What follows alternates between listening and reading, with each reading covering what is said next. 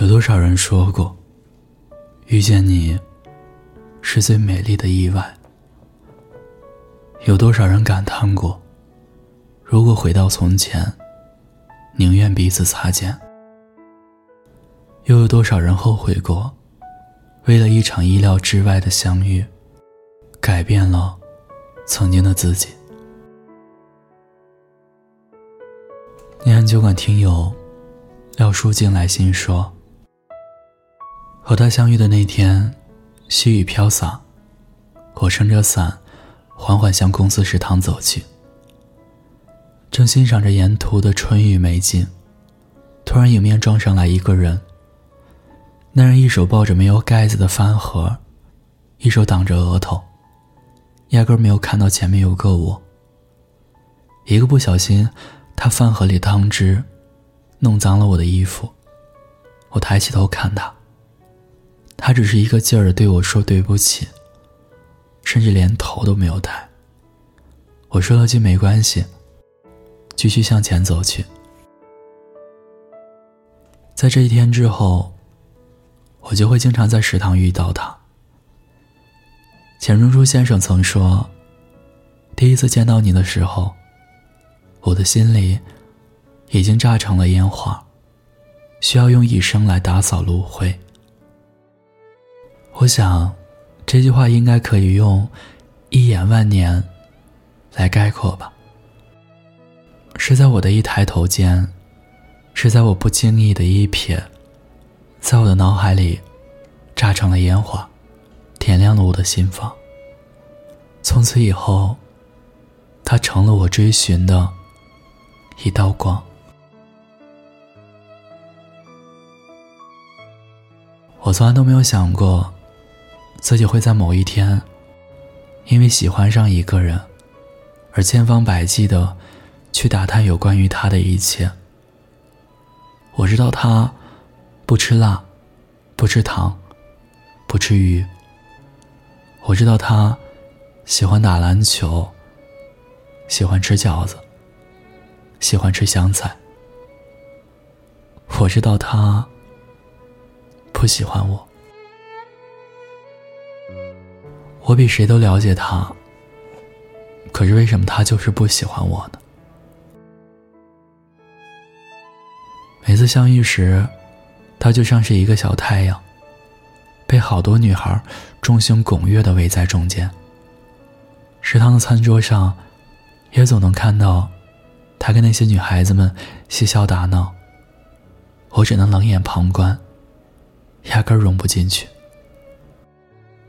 于是，那么骄傲的我，开始想尽一切办法接近他，为他一次次破例，去学着做自己不喜欢的事情。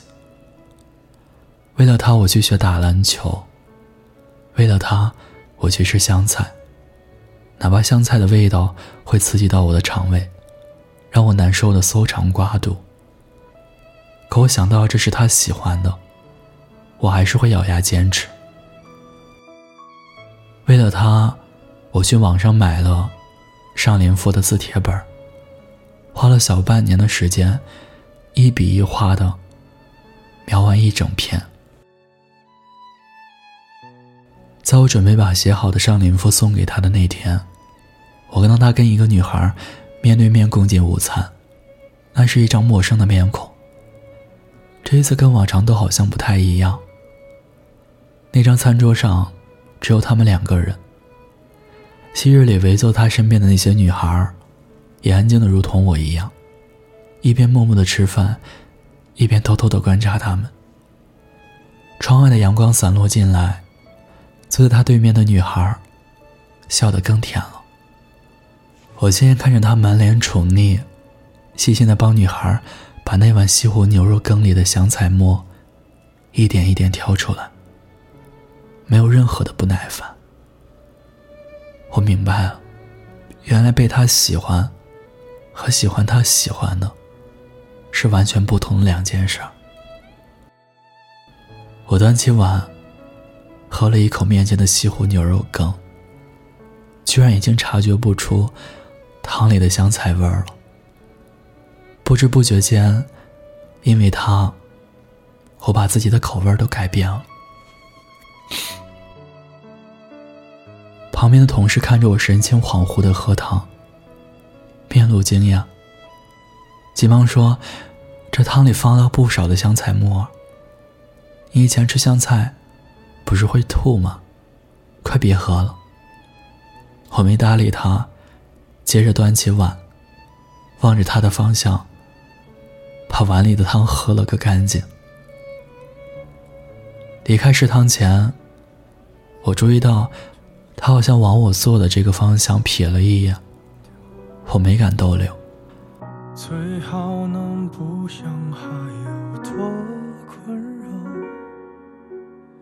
后来听说他离开了我们的公司，跟那个女孩一起去了外地。我也决定将他遗忘。只是，就算再怎么遗忘，每次看到餐桌上的香菜。我都不会再把它挑出来，而是放进嘴里，细细品味，就像品味我埋藏着的对他的喜欢。终于，我习惯了香菜的味道，却还是没能习惯他的缺席。说不清他比我适合适合这种时刻，还是他比我懂得更让你快乐。也许没资格，也只能怀念了。我懂，没有意外了，或许他比较适合适合这种值得。他说他比我懂得更让你快乐，最好不要记得我。孤单的夜里，有我陪着你。我是念安，微信公众号搜索“念安酒馆”，想念的念，安然的安，就可以找到我。我在古城西安。对你说晚安，亲爱的你，好梦。